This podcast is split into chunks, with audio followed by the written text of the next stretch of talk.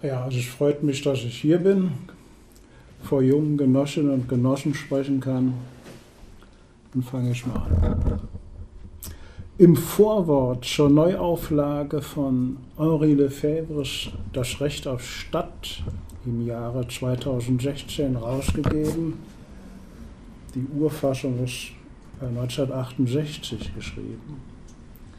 Im Vorwort schreibt Christoph Schröder, Treffpunkte schaffen, Aneignung des Raums, Situationen konstruieren, die Potenziale des Einzelnen multiplizieren, Kunst, die das Leben verändert, sich selbst verändern, die Anwesenheit der Freunde, sich in Festen verausgaben und verschwenden, zusammen kochen, zusammen essen, teilen, in Ruhe gelassen werden, aber sehen, was sonst passiert.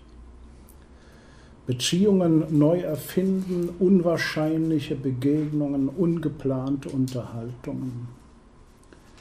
Das Recht auf Zentralität für alle, das Recht auf Unterschiedlichkeit. Dies alles mache das Wohnen in der Stadt aus. Wohnen, sagt Lefebvre, meint eine aktive, lebendige Totalität.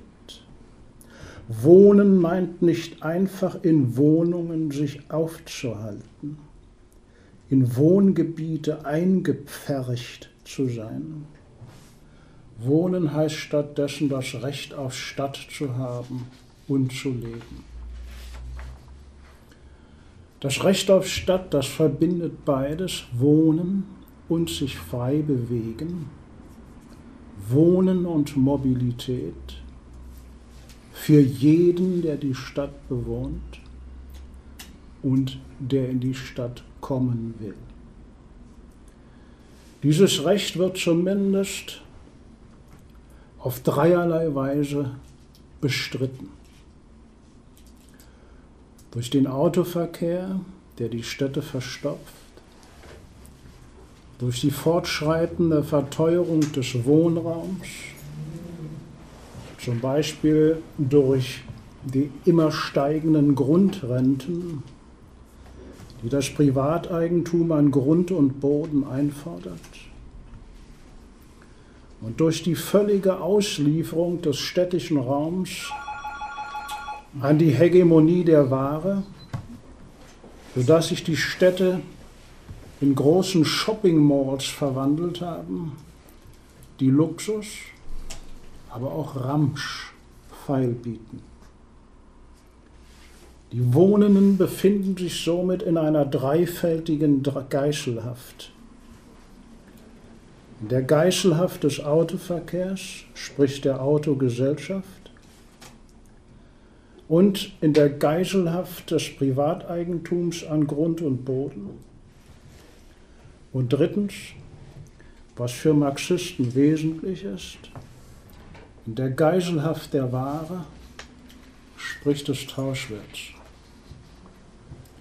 Das Recht auf Wohnen ist das Menschenrecht, das kollektive Menschenrecht, das gegen die dreifache Geiselhaft politisch, moralisch und ökonomisch durchgesetzt werden muss, genauso wie die freie Mobilität, die dazugehört. Ich will dies in diesem Vortrag darstellen, indem ich mich der Autogesellschaft hauptsächlich zuwende, die uns zusammen mit anderen Faktoren in eine Sackgasse geführt hat.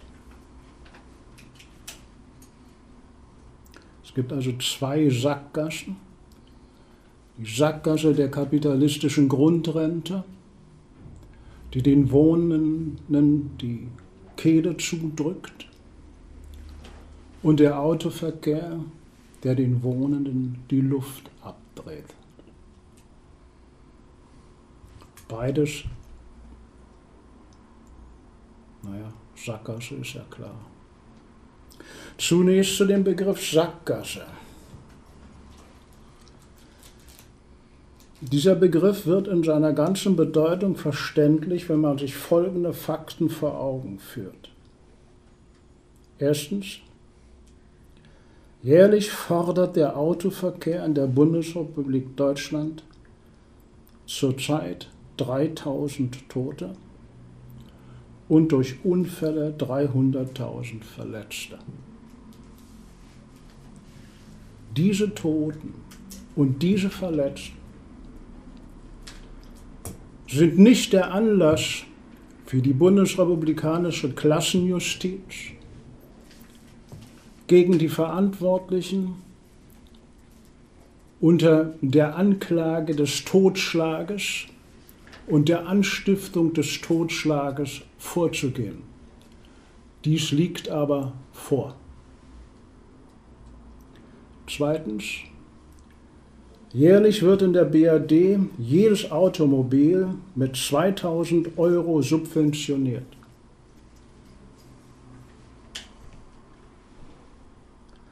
Drittens, die Konzentration der Treibhausgase in der Luft, die in nicht geringen Maß auf den Autoverkehr zurückgehen, sind viele Jahre durchgestiegen und werden auch in der Zukunft nicht zurückgehen.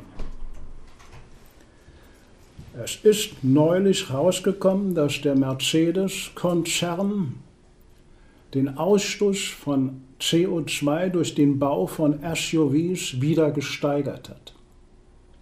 Von 120 Gramm auf 125, von 125 auf 135 in der Hoffnung beziehungsweise in der Vorgabe, es würde dann ab, 19, ab 2022 besser werden, wo man ja im Grunde genommen dann doch ähm, Anhänger von Hänsel und Gretel Märchen sein muss, um das zu glauben. Viertens, der Kraftstoffverbrauch von Pkw und Kombi in Millionen Litern betrug im Jahre 2016 46.146 und befindet sich allem Gerede von sparsamen Motoren im Wesentlichen auf derselben Höhe wie 1995.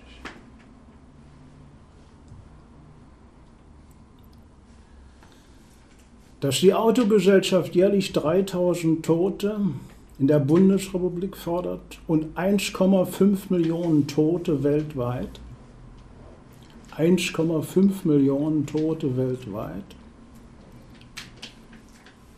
spricht für den Begriff der Geiselhaft, in die die Gesellschaft, sprich die Produzierenden, die Arbeiter, Angestellten, die abhängig Arbeitenden genommen sind. Dass die Klimakatastrophe aus ökonomischen Gründen letztlich in Kauf genommen wird, spricht für den Begriff der Geiselhaft und damit für den Begriff der Sackgasse. Dass die Autogesellschaft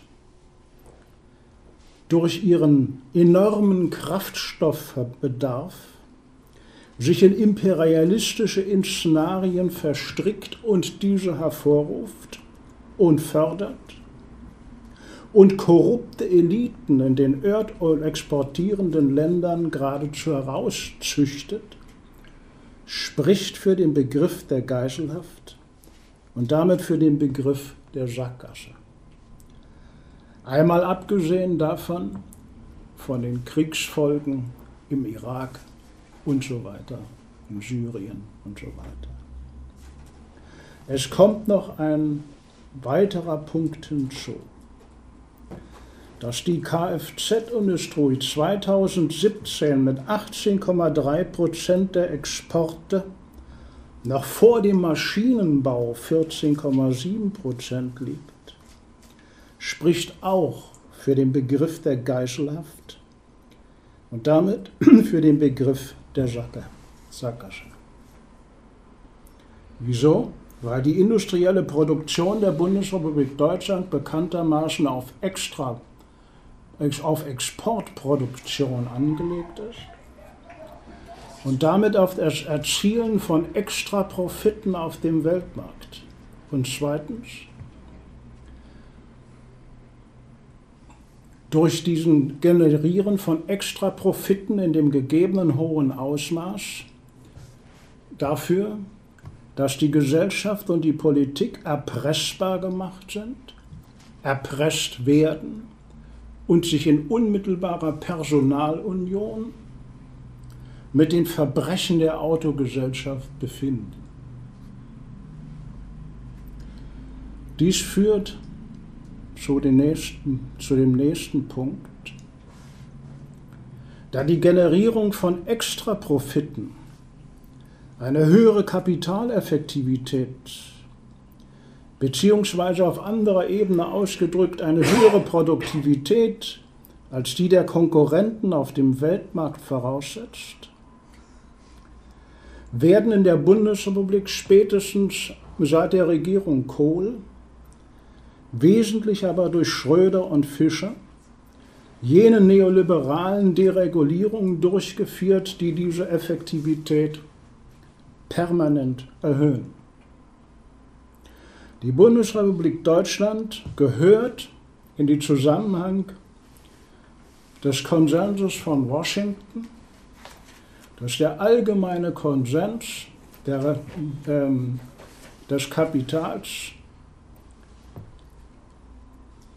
Die gesamte Weltwirtschaft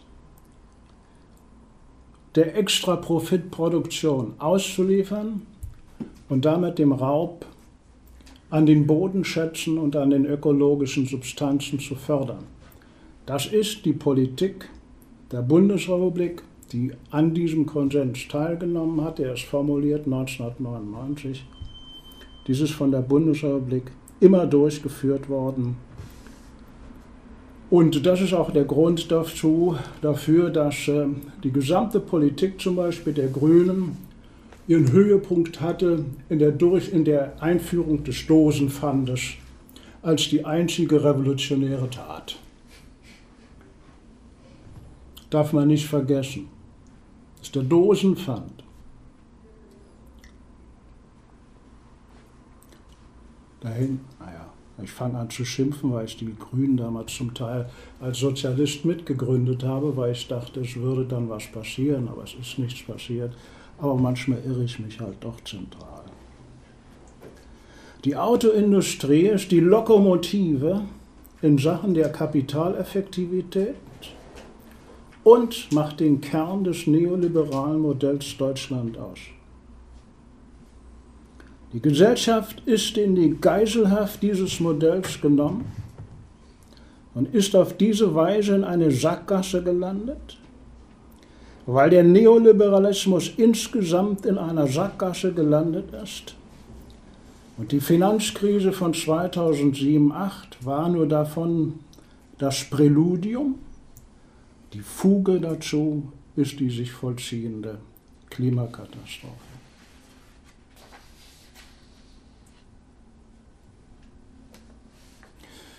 Dass gegen die Autoindustrie nicht vorgegangen ist, ist eine grundsätzliche Entscheidung des Kapitals und der von ihr korrumpierten politischen Eliten von der SPD, den Grünen, der CDU bis zur FDP, wie weit die Linke beginnt, sich dort einzuklinken,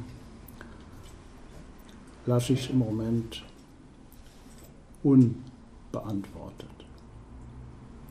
Aber als Marxist gucke ich da sehr, sehr kritisch drauf. Um auf später vorauszugreifen wird, um den seit langem eingeschlagenen ökonomischen Strategieweg beizubehalten, die Umstellung auf das Elektroauto stark gemacht aber als Unterstützungsmaßnahme für die Autoindustrie. Nichts anderes. Auf diese Weise wird ein neuer Fetisch aus der Taufe gehoben, der Fetisch Elektroauto, der die alten ökonomischen Glaubenssätze nur auf eine neue Ebene hebt und sie vor allen Dingen nicht verändern darf.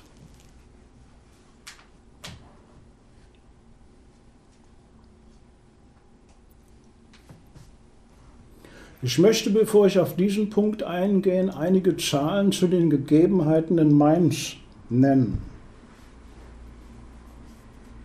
Erstens, die Zahl der in Mainz zugelassenen PKWs ist von 93.416 im Jahre 2014 auf 97.320 im Jahre 2017 gestiegen.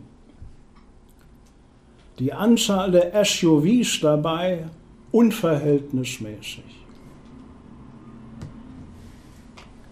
Zweitens.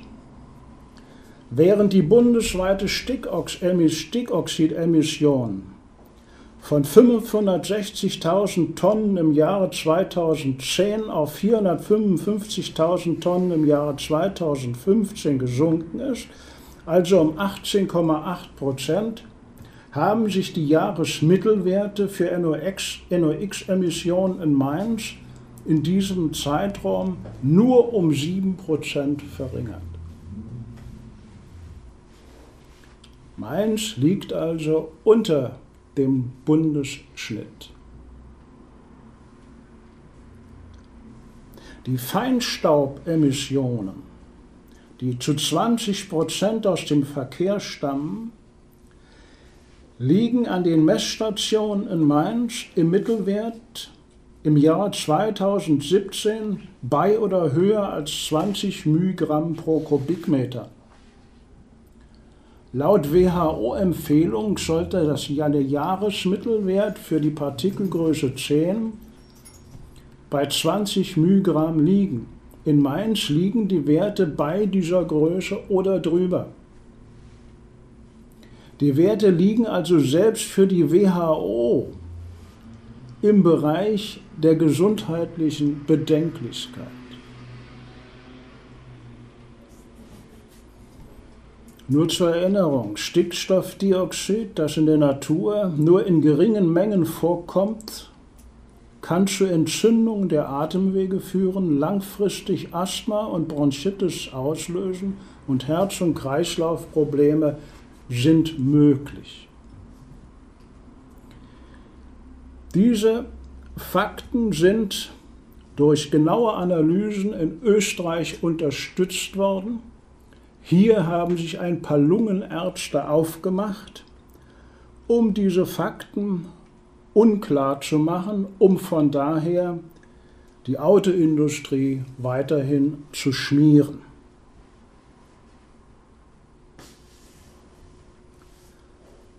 Die Ozonwerte haben an den Messstationen Mainz-Mombach zwischen dem 30.06.2018 und dem 28.07.2018 16 Mal den Grenzwert von 120 μg pro Kubikmeter überschritten. Der Höchstwert lag bei 171 μg pro Kubikmeter. Die Hauptemittenten von Ozon sind Feuerungsanlagen und Verkehr. Jeder, der das Glück und die Freude hatte, kleine Kinder großzuziehen, weiß, dass zum Beispiel in der Neustadt, jedenfalls in meiner Zeit als junger Vater, ich kann es nicht vergessen, die Pseudogruppanfälle bei kleinen Kindern unendlich zugenommen hatten und es gibt keinerlei Erhebungen durch die Stadt Mainz, die Pseudogruppanfälle zum Beispiel in der Neustadt zu dokumentieren, überhaupt daran zu gehen. Pseudogruppanfälle, ich weiß nicht, wer das war. Wer weiß denn das? Kennt jemand Pseudogrupp? Husten, so ein diffuse. Dann macht das Kind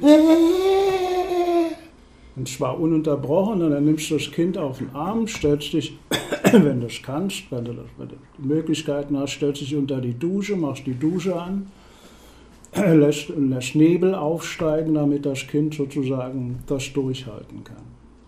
Das sind gefährliche Sachen. Das kann tödlich sein. Ja. ja. Derartige Untersuchungen gibt es nicht, obwohl ich damals versucht habe, im Ortsbeirat von Hartenburg-Münchfeld derartige Sachen anzustoßen.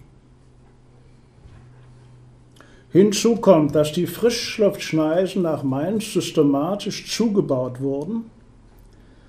Ich selbst als damaliges Mitglied in der BI Küsselberg, die dies verhindern wollte, stießen auf eine Front im Ortsbeirat Münchfeld zwischen, von SPD, CDU und FDP und es wurde durchgesetzt. Damals haben die Grünen sich noch dagegen gewendet. Wie das heutzutage aussehe, kann man sich vorstellen.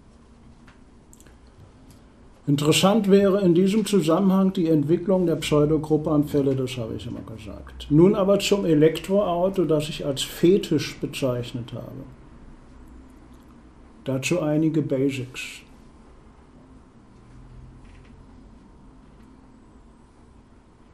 Erstens, die E-Autos werden gerne mit dem Slogan Null Emission beworben. Fakt ist, die Emissionen entstehen zwar nicht beim Fahren, aber die Energie muss aber irgendwie in die Batterien rein. Erstaunlicherweise, nicht? Dazu dient Energie aus dem Stromnetz, welche bekanntlich alles anderes als emissionsfrei ist. Da die Hälfte des Stroms aus fossilen Quellen genommen wird, an erster Stelle aus Kohle, schneiden die E-Mobile im Hinblick auf klimaschädliche Emissionen nicht viel besser als die üblichen benzingetriebenen Autos ab.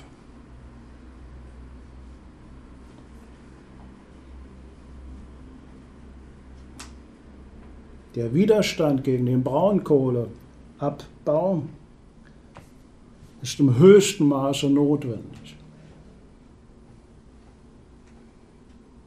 Und es ist klar, dass ich mich gegen jede, mit allen Formen des Widerstandes solidarisch erkläre. Es ist mir als Vater gar nicht anders möglich. Als Sozialist sowieso. Nicht vergessen werden darf, dass ein Elektroauto doppelt so viel Produktionsenergie wie ein Auto mit Verbrennungsmotor erfordert. Drittens, die Herstellung von einem Kilowattstunde Speicherkapazität erfordert 150 bis 200 Kilo Kohlendioxid-Äquivalente. Im Falle des Tesla-Modells S mit 85 Kilowatt pro Stunde wären das 17 Tonnen CO2. 17 Tonnen CO2. Ich habe einer Studie entnommen, dass ein Fahrzeug mit benzinbetriebenen Motor acht Jahre lang fahren könnte, bevor die Umwelt genauso stark belastet wäre wie bei der Akkuproduktion von Tesla Modell S.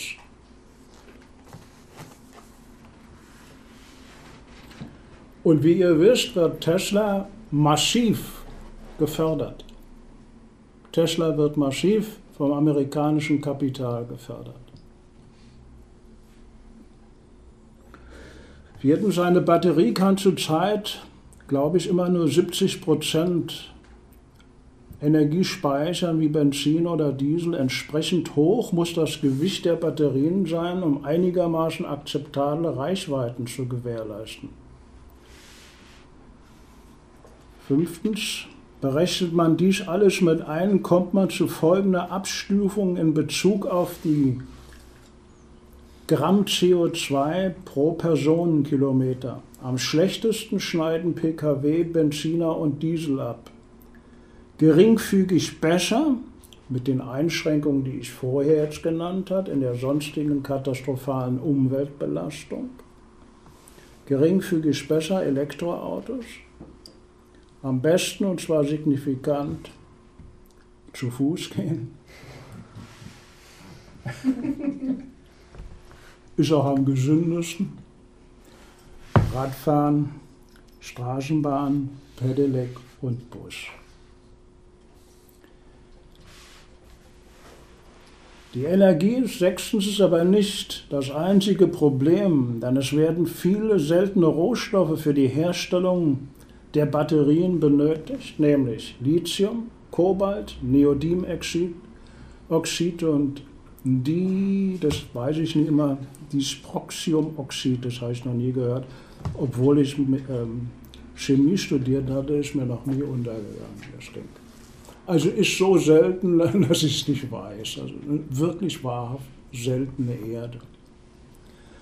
Nehmen wir an, dass zur Batterieproduktion 200.000 Tonnen Lithium pro Jahr erforderlich sein wird, dass für die Produktion von einer Tonne Lithium 1,9 Millionen Liter Wasser eingesetzt werden müssen,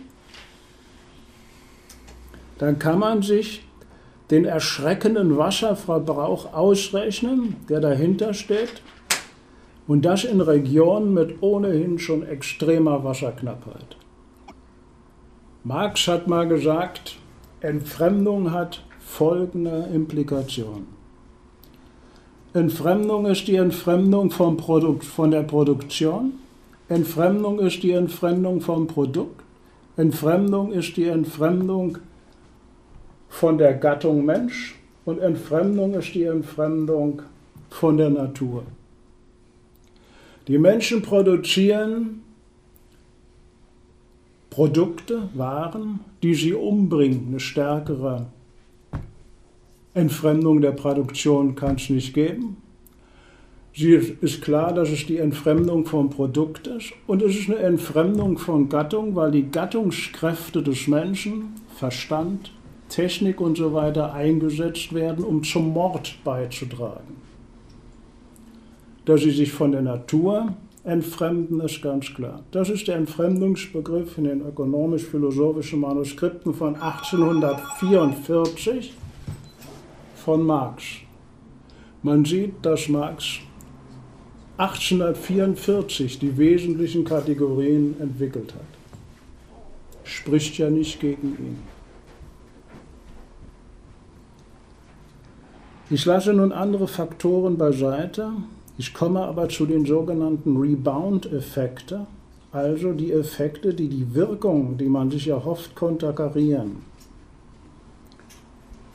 Dazu, darunter versteht man erstens die Zunahme von Pkw-Fahrten insgesamt, da die unmittelbare Betrieb von E-Autos ökologisch günstiger zu sein scheint.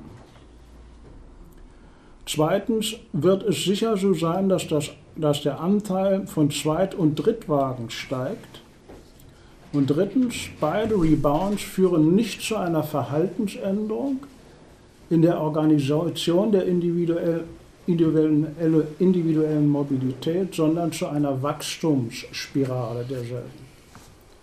Das ist nichts anderes als die Förderung einer industrie- und strukturpolitischen Katastrophe auf Kosten der Gattung Mensch, der Zukunft,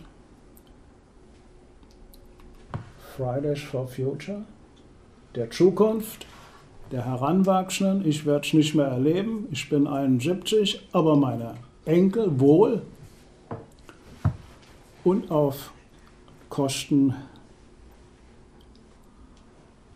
der Gattung. Das heißt, welcher ungeheure Missbrauch an den menschlichen Fähigkeiten und Fertigkeiten technischer, sozialer, psychologischer, sonstiger Art wird dort vorgenommen. Ich rate immer, sich Marx dort genau anzugucken. Das sind die besten Analysen, die man sich überhaupt vorstellen kann.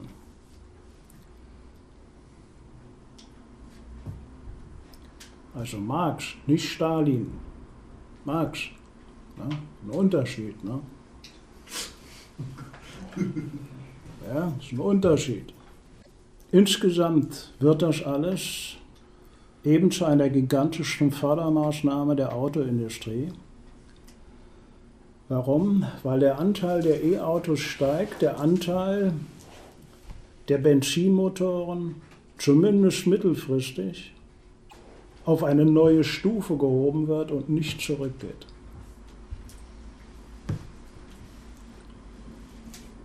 Ich mache das jetzt so, dass ich mich als alter Mann, und dann gilt man ja immer auf merkwürdige Art und Weise als besonders solide, im Verhältnis zu jung, hinstelle und irgendwelche Gleichaltrigen, wenn sie mit dem SUV durch die Gegend fahren, sagen, sie haben aber ein unsittliches Auto. Dann denkt er zuerst an irgendwelche sexuellen Schweinereien und lehnt das ab. Und ich sage, das ist unsittlich durch und durch. Sie vermasseln meinen Kindern und meinen Enkeln die Zukunft. Das ist Unsittlichkeit per se. Unsittlicher kann es gar nicht werden. Ihr könnt euch vorstellen, dass ich beim Bäcker dann nicht gerne gesehen bin. Aber naja, das ist egal, dann wechsle ich ihn halt. Oder ich mache da weiter. Man sieht, die Automobilität ist in einer Sackgasse, sie hat uns in eine Sackgasse gebracht. Und sie ist eine Sackgasse der kapitalistischen Produktivkraftentwicklung insgesamt. Der Kapitalismus hat es also fertiggebracht, die Produktivkraftentwicklung zu pervertieren. Das ist ein ungeheurer Vorgang. Die Produktivkräfte des Menschen und der Natur sind gegen den Menschen und die Natur gerichtet. Das ist eine Perversion. Perversion heißt lateinisch Umdrehung.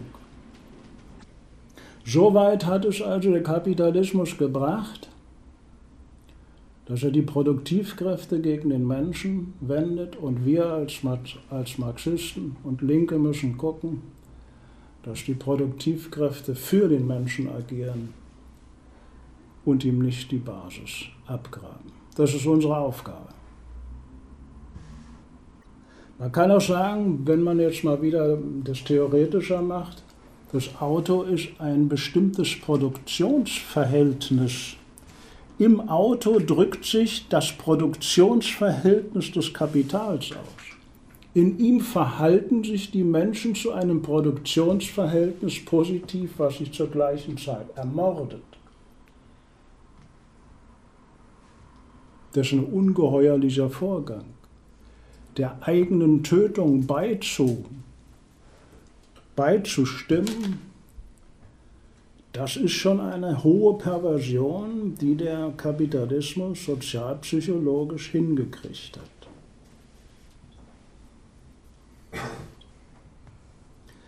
Die Perversion besteht daran, dass die Produktivkraftentwicklung dazu geführt hat, unsere ökologischen Grundlagen zu zerstören, die, die Biodiversität zu minimalisieren und das Recht der kommenden Generationen auf ein menschenwürdiges Leben in einer zumindest halbwegs intakten Natur nicht zu wahren. Hans Jonas hat diesen letzten Punkt in seinem Prinzip Verantwortung gefordert. Kurz und gut, der Kapitalismus ist eine nicht zu verantwortende, verantwortungslose Produktionsweise. Es gibt also zwei fundamentale moralische Prinzipien, die, das kapitalistische, die die kapitalistische Produktionskraftentwicklung verletzt. Das unbedingte Prinzip der Verantwortung. Und das Recht auf ein Leben, das sich nicht verantwortungslos gegen sich selbst richtet.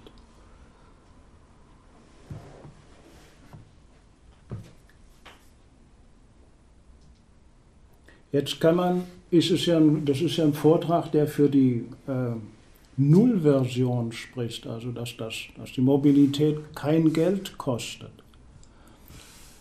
Das ist sozusagen die Hoffnung, dadurch einzusteigen in eine Industrie- und Verhaltenspolitik, eine Industriepolitik, die, das, die dazu führen kann, vom Automobil Schritt für Schritt wenigstens loszukommen.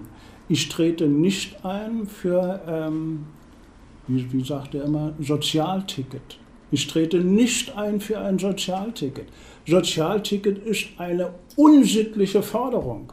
Es ist eine unsittliche Forderung, obwohl die ganz sozialer herkommt. Sie ist deswegen unsittlich, weil es die ganze Sache unberührt lässt und dann auch noch dem Kapital sagt, passt doch wenigstens auf, dass die, dass die, dass die Armen da was von haben. Nein, als, Kapit als, als Kommunist ist man gegen Armut und unterstützt die nicht noch durch ein Sozialticket.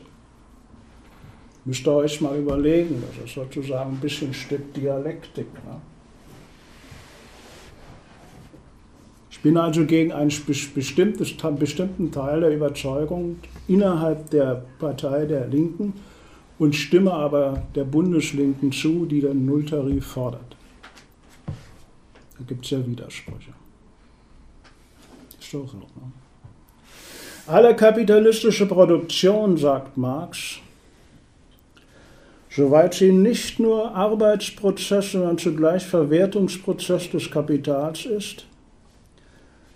Der gesamten kapitalistischen Produktion also ist es gemeinsam, dass nicht der Arbeiter die Arbeitsbedingungen, sondern umgekehrt die Arbeitsbedingungen den Arbeiter anwendet. Aber erst mit der Maschine enthält diese Verkehrung technisch handgreifliche Wirklichkeit. 1867, Kapitalband 1, Seite 446, 446 in der MEW. Das ist Fakt. Die kapitalistische Produktiventwicklung insgesamt, können wir sagen, wendet nicht nur den Arbeiter, sondern den gesamten Gesellschaftskörper bis in die Lebensweise der Menschen hinein für ihren Zweck den Profit an. Und wir müssen ihr das wenigstens an einer Stelle durch Nulltarif versalzen, indem man nicht die Autoindustrie fördert und so weiter, sondern die freie Mobilität. Das ist ein, das ist ein menschliches Grundrecht, sich bewegen zu können in einer Stadt, die das Recht auf Stadt auch, das heißt Recht auf Stadt, nicht eine Stadt, die durch die Grundrenten erpresst wird. Es sind ja zwei Erpressungen. Wir sind, wir sind erpresst dazu, unsere Mobilität so zu bezahlen und wir sind erpresst zu bestimmten Grundrentenmieten, die wir zu erleisten haben. Beides muss aufhören und wie kann das nur aufhören? Durch den Nulltarif und die Vergesellschaftung von Grund und Boden. Das heißt Enteignung. Schlicht und einfach, man kommt um Enteignung da gar nicht drum rum. Da kann man sozusagen noch so ähm, christliche Liedchen singen, es ist gar nicht anders möglich. Das heißt, es muss dem Kapital aus der Hand genommen werden, die Grundrenten, Grundrente aus Boden zu gewinnen und gleichzeitig aus der Mobilität der Menschen auch noch Kapital, also Gewinn zu schlagen. Das ist ein unsittlicher Vorgang. Jedenfalls sind das zwei Forderungen, die der Arbeiterbewegung, der revolutionären Arbeiterbewegung gut zu Gesicht stehen und eigentlich mit ihren Grundforderungen übereinstimmen.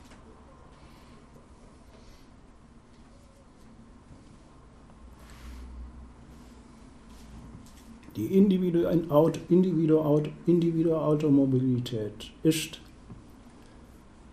ein hervorstechendes Merkmal für die Entfremdung der Menschen von ihrem Grundbedürfnis. Von dem Bedürfnis, sich frei zu bewegen, andere kennenzulernen, sich auf bequemere Weise zu versorgen, andere Landschaften kennenzulernen. Die Autogesellschaft hat die alternativen Möglichkeiten dieser Bedürfnisses, dieses Bedürfnisses zu befriedigen an den Rand gedrängt, beziehungsweise, wenn man nur die Bahn betrachtet, verkommen lassen.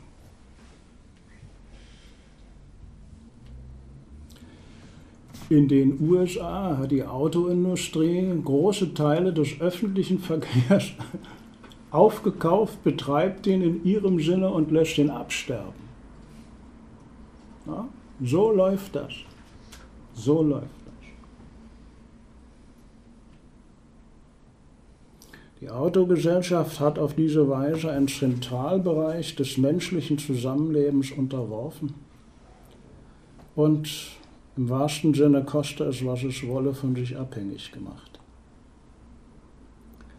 Sie hat dazu alle Industrie-, sozial- und strukturpolitischen Möglichkeiten genutzt und die staatlichen Entscheidungsträger dafür funktionalisiert. Ich habe das damals dem Fischer gesagt. Was du machst, ist verheerend. Da hat er gesagt, ach du bist ein Marx-Freund. Wohl wahr. Wohl wahr. Wie kommen wir da heraus?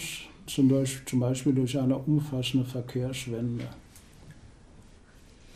Wie kann eine solche Verkehrswende aussehen? Erstens durch die Veränderung der bestehenden Verkehrsmarktordnung, die aktuell massiv die Verkehrsarten Luftverkehr, Straßenverkehr, Schifffahrt, Containerschifffahrt fördert. Grundsätzlich müssen die sogenannten grünen Verkehrsarten zu Fuß gehen, Radfahren, Tram, S-Bahn, Bahn begünstigt und die roten Verkehrsarten Autofahren, Schiffverkehr verteuert und eingeschränkt werden. Das sind aber nur reformerische Maßnahmen, die aber wichtig sind. Rosa Luxemburg wusste sehr gut den Zusammenhang zwischen Reform und sozialer Revolution. Die wusste es sehr gut. Zweitens muss eine systematische Strukturpolitik der kurzen Wege verfolgt werden. Es geht einfach nicht an, dass man zum Beispiel zum Kap oder zum Rewe geht und dort irgendwelche Früchte sich kauft, die weiß der Teufel woher kommen, aus ähm, Burundi, Urund, was weiß ich woher, und sozusagen Riesenwege hinter sich haben und man die Erzeugnisse hier vor Ort letztlich nicht bekommt oder kaum bekommt oder teurer bekommt.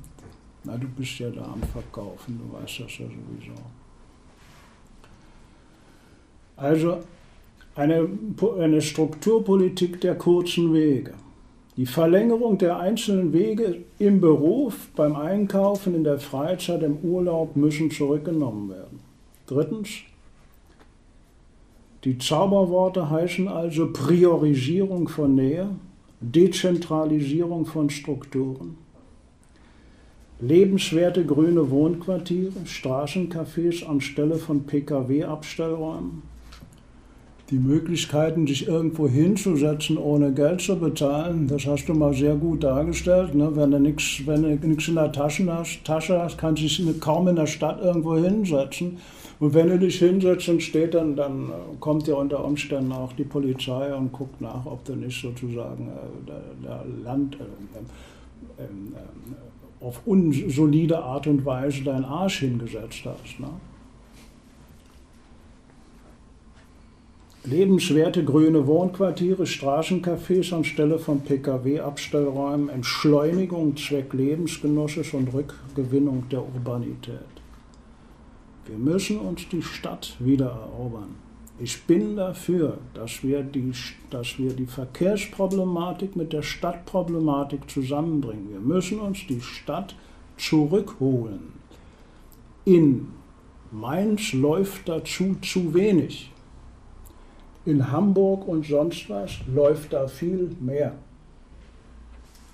Ich sage das so, weil wir auch ähm, keine theoretischen ähm, Explikationen, wir sind ja praktisch auch tätig, also das ist ja eine praktische Aufgabe.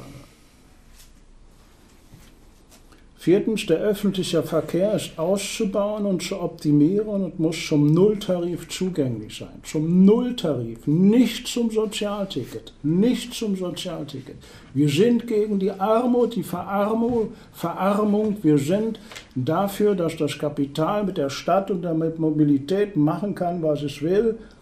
Und die 55 Millionen, die letztlich in Mainz zur Diskussion stehen, denn es werden 55 Millionen Euro ausgegeben im Jahr für den öffentlichen Verkehr. Ja, ich bitte euch. Den kann man ja durch Umlegen sozusagen auf die Kapitalisten den Blitze schneller sozusagen generieren. Ist ja überhaupt gar keine Frage. 55 Millionen ist ein Scherz. Also ich, man sieht also, wenn man die Forderung nach dem Nulltarif erhebt, ist das ja geradezu lieblich noch. Zu dem, was man sonst noch zu fordern muss mit Recht auf Stadt und Enteignung und sonst was. Das sind ja viel stärkere Eingriffe. Die Eisenbahn muss fünftens zu einer Flächenbahn und Bürgerbahn ausgebaut werden. Die EU-weit betriebene Konzentration auf Hochgeschwindigkeitszüge und so weiter ist ein Irrweg.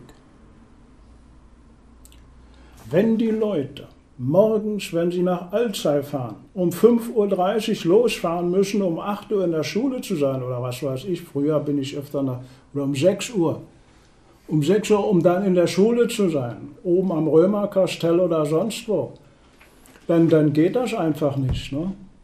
Das ist einfach idiotisch und zur gleichen Zeit fährt, düst man da durch die Gegend mit, mit dem ECE und sie, sie sagen, man ist fast so schnell wie ein Flugzeug, wenn man so redet. Also das ist doch idiotisch. Ne? Sechstens ist die Bahn zu 100% zu elektrifizieren. Siebtens ist der Güterverkehr zu reduzieren durch die kurzen Wege. Der verbleibende Verkehr ist zu 75 und mehr Prozent auf die Schiene zu verlegen. Achtens ist ein umfassendes Programm öffentlicher Investitionen zum Umstieg in eine nachhaltige Verkehrs- und Mobilitätsstruktur nötig. Dann fragt man mich manchmal, wie finanziert man das? Mir fällt jetzt der Name nicht ein, weil ich so viel jetzt geredet habe. Da gibt es da diese komischen Geschäfte, wo die Kapitalisten, wenn sie irgendwelche Sachen umsortieren, unheimlich viel Geld gewinnen. Cum-Ex. Wenn man, die nur, wenn man nur die besteuern würde, hätte man sozusagen sämtliches Geld für sämtliche Umstrukturierungsmaßnahmen im öffentlichen Nahverkehr. Durch die Cum-Ex-Geschäfte, wenn man die sozusagen unterbindet. Das sind gewaltige Sachen. Ja, da geht aber keiner ran, weil Klassenjustiz herrscht und der Staat immer noch der geschäftsführende Ausschuss der Bourgeoisie ist. Das ist einfach so. So wie es klassisch marxistisch formuliert worden ist.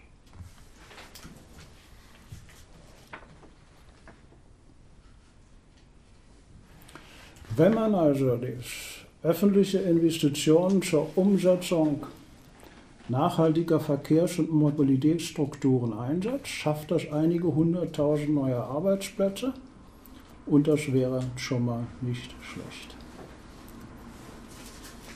Jetzt habe ich alle Gründe angegeben, warum, also mir jetzt zur Verfügung stehende Gründe, warum man Nulltarif fordert, warum dann das Recht auf Mobilität einfordert und das Recht auf Stadt. Und damit kann ich dann auch aufhören.